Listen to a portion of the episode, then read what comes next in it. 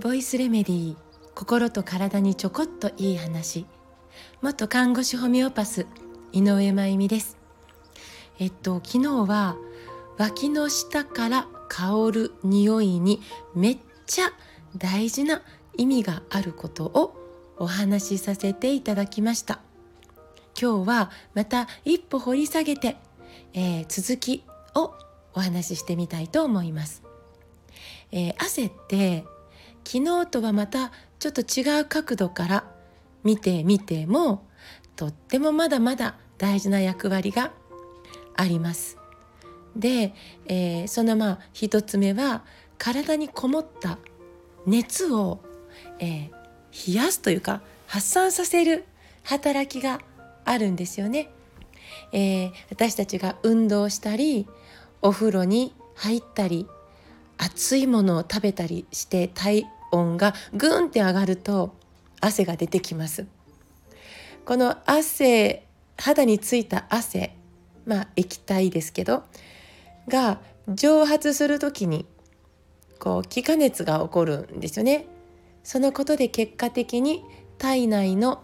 温度が下げられるということです。だから汗をかきづらい方は体の中に熱がこもりやすいので熱中症にね、えー、なりやすいっていうこともあります。今年の夏はどうなのかな、えー、もしかしたらまた去年と同じように猛暑である場合は、えー、とても、えあの熱中症という点では汗をかきづらい方はハイリスクとなりますよね。そして、えー、汗には尿素とかケラスチンとか、まあ、含まれていてこれが、えー、私たちの肌の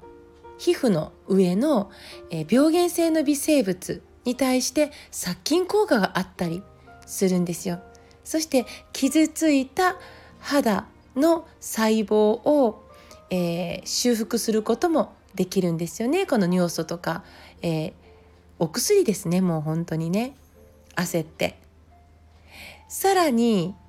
えー、汗の中には私たちの体の中の不要なものが排泄されるんです。まあ、それは有害金属だったり放射性物質だったりするんですよね。えー、解毒先になってるんです汗が。特に脇の下で、えー、こうあの何か炎症とか起こしてる時触れるとコリコリコリってなんか硬いものがありますよね。これリンパ節なんです。これもねあの脇の下には集中していてだからしっかりと脇の下から、えー、汗が出るそのことで、えー、解毒できることで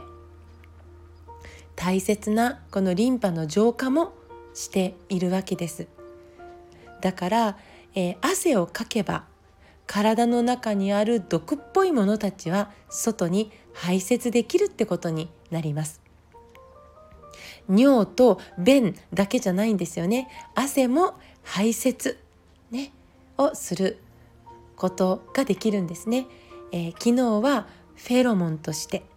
今日は身体的な、えー、メリットとして汗の大切さをお伝えしてみたわけです。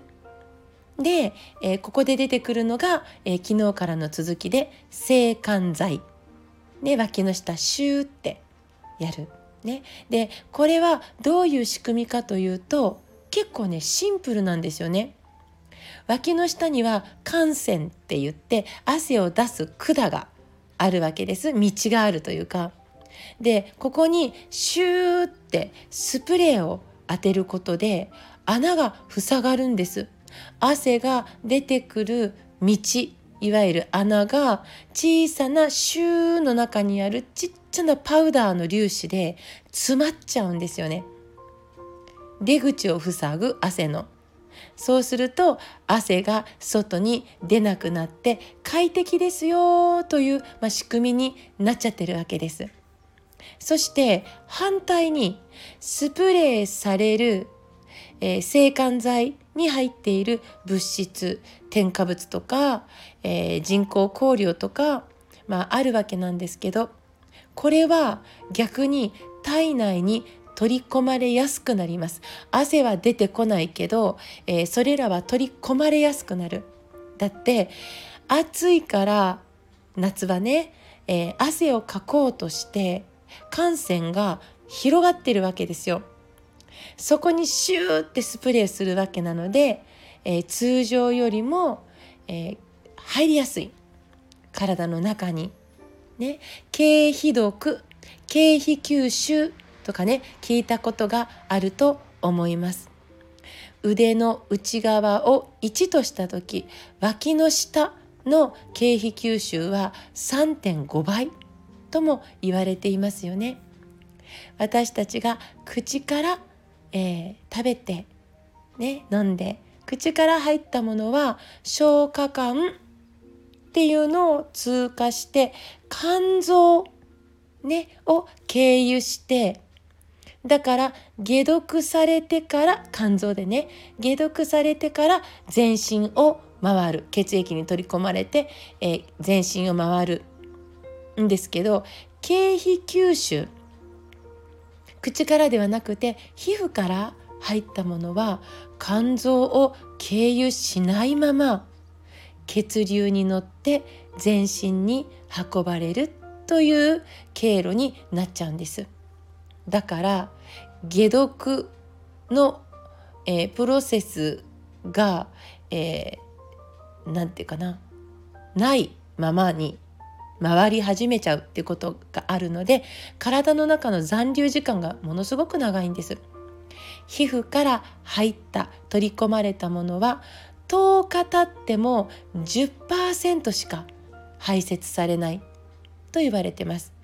まあ、それに対して口から入ったものは90%外に出せるんですけどね。皮膚から入ったものは10日経っても10%しか排泄されない。90%は残り続ける。だから皮膚から体の中に取り込まれるものは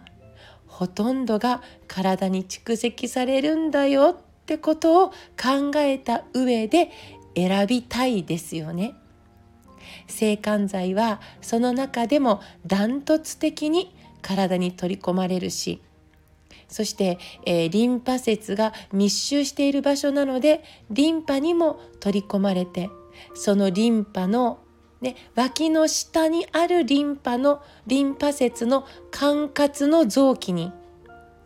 えー、それらが集中して届けられてしまったりします。